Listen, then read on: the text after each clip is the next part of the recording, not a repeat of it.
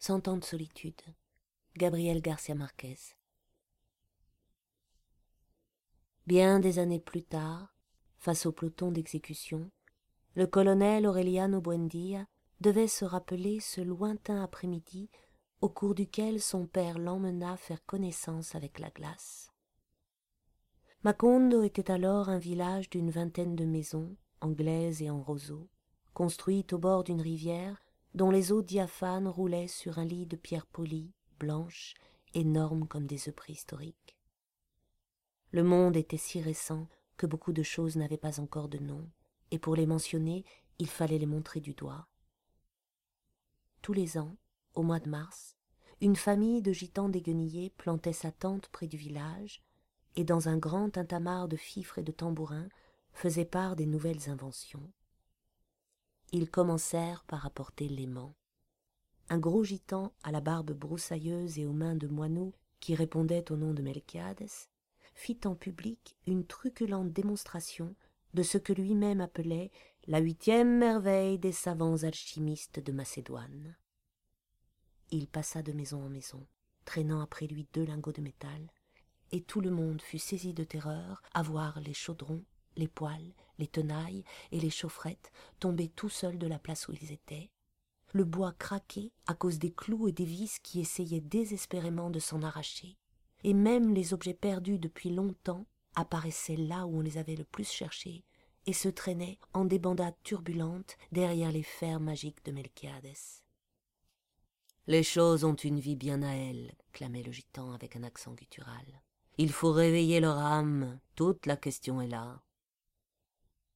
José Arcadio Buendia, dont l'imagination audacieuse allait toujours plus loin que le génie même de la nature, quand ce n'était pas plus loin que les miracles et la magie, pensa qu'il était possible de se servir de cette invention inutile pour extraire l'or des entrailles de la terre.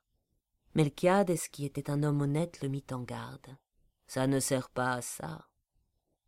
Mais José Arcadio Buendia, en ce temps-là, ne croyait pas à l'honnêteté des gitans, et il troqua son mulet et un troupeau de chèvres contre les deux lingots aimantés.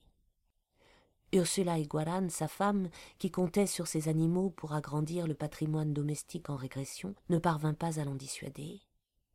Très vite on aura plus d'or qu'il n'en faut pour paver toute la maison, rétorqua son mari. Pendant plusieurs mois, il s'obstina à vouloir démontrer le bien fondé de ses prévisions. Il fouilla la région pied à pied, sans oublier le fond de la rivière, traînant les deux lingots de fer et récitant à haute voix les formules qu'avait employées Melchiades. La seule chose qu'il réussit à déterrer, ce fut une armure du quinzième siècle, dont tous les éléments étaient soudés par une carapace de rouille et qui sonnait le creux comme une énorme calebasse pleine de cailloux. Quand José Arcadio Buendia et les quatre hommes de son expédition parvinrent à désarticuler l'armure, ils trouvèrent à l'intérieur un squelette calcifié qui portait à son cou un médaillon en cuivre contenant une mèche de cheveux de femme. En mars revinrent les gitans. Cette fois, ils apportaient une lunette d'approche et une loupe de la dimension d'un tambour, qu'ils exhibèrent comme la dernière découverte des Juifs d'Amsterdam. Ils firent asseoir une gitane à un bout du village et installèrent la longue vue à l'entrée de la tente. Moyennant paiement de cinq réaux, les gens se plaçaient devant la lunette et pouvaient voir la gitane comme à portée de la main.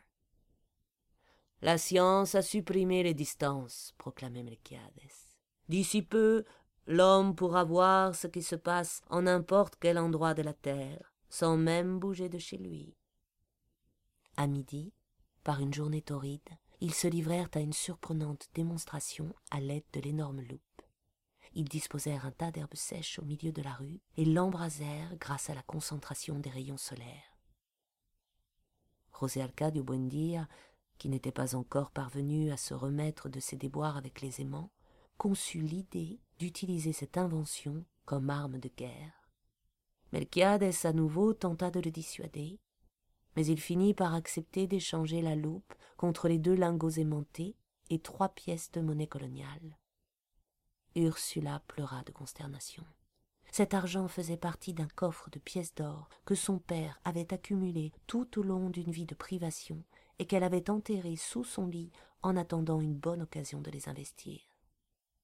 José Arcadio Buendía n'essaya même pas de la consoler, entièrement absorbé par ses expériences tactiques, avec l'abnégation d'un chercheur et jusqu'au péril de sa propre vie.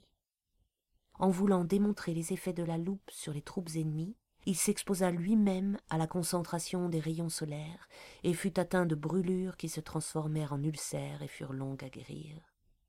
Devant les récriminations de sa femme, alarmé par une si dangereuse invention, il faillit mettre le feu à la maison.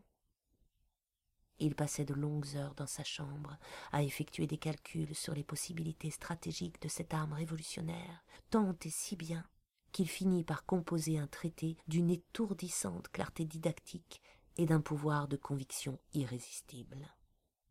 Il l'envoya aux autorités, accompagné de nombreux comptes rendus d'expérience et de plusieurs planches de croquis explicatifs, par l'intermédiaire d'un messager qui franchit la Sierra, s'égara dans de gigantesques marécages, remonta des cours d'eau tumultueux et faillit périr sous la patte des bêtes féroces, succomber au désespoir, mourir de la peste, avant de pouvoir faire route avec les mules du courrier.